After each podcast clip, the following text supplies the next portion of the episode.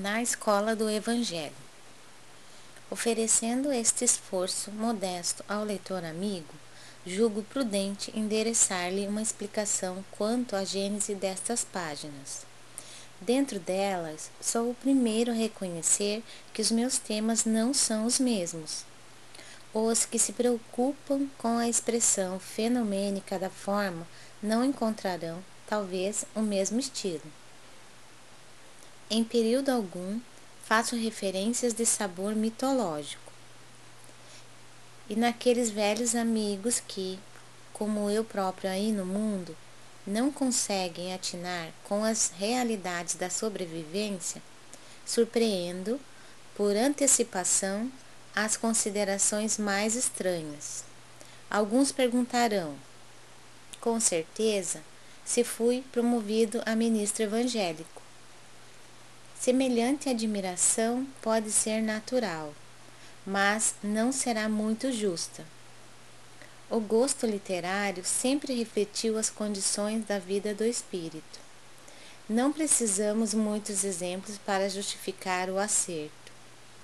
Minha própria atividade literária na Terra divide-se em duas fases essencialmente distintas. As páginas do Conselheiro 20 são muito diversas das em que vazei as emoções novas que a dor, como lâmpada maravilhosa, me fazia descobrir no país da minha alma. Meu problema atual não é o de escrever para agradar, mas o de escrever com proveito. Sei quão singelo é o esforço presente. Entretanto, Desejo que ele reflita o meu testemunho de admiração por todos os que trabalham pelo Evangelho no Brasil.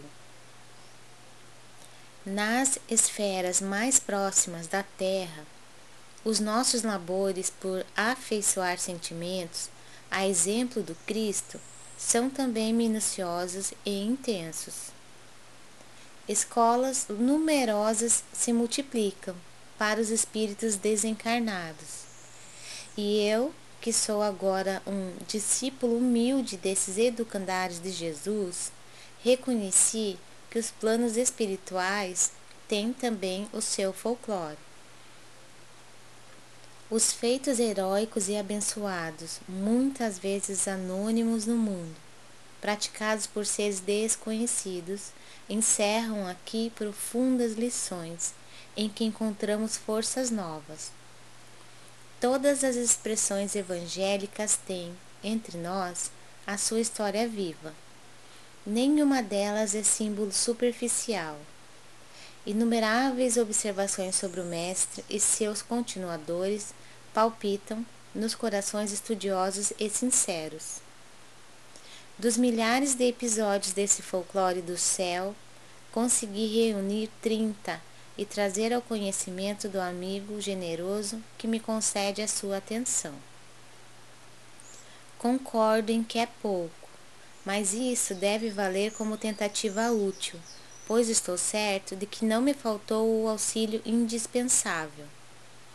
Hoje não mais cogito de crer, porque sei, e aquele mestre de Nazaré polariza igualmente as minhas esperanças.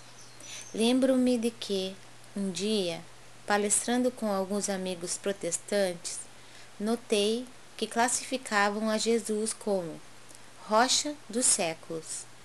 Sorri e passei, como os pretensos espíritos fortes de nossa época aí no mundo. Hoje, porém, já não posso sorrir nem passar.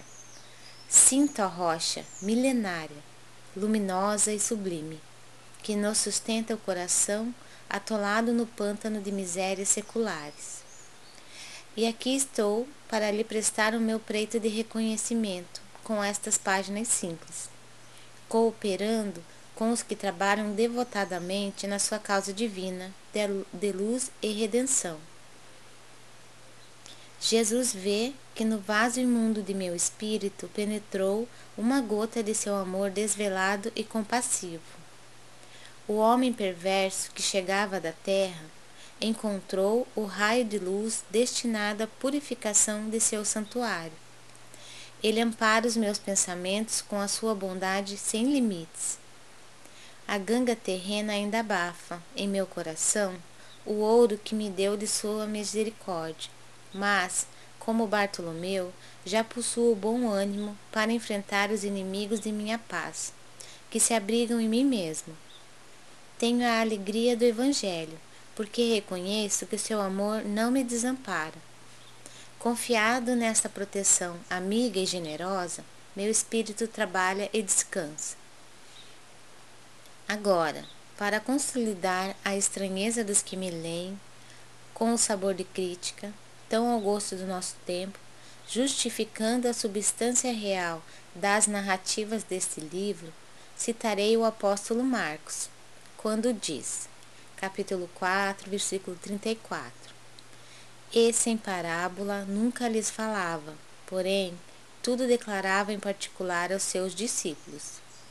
E o apóstolo João, quando afirma, capítulo 21, versículo 25: Há Porém, ainda muitas outras coisas que Jesus fez e que, se cada uma de per si fosse escrita, cuido que nem ainda o mundo todo poderia conter os livros que se escrevessem. E é só, como se vê, não faço referências aos clássicos da literatura antiga ou contemporânea. Cito Marcos e João.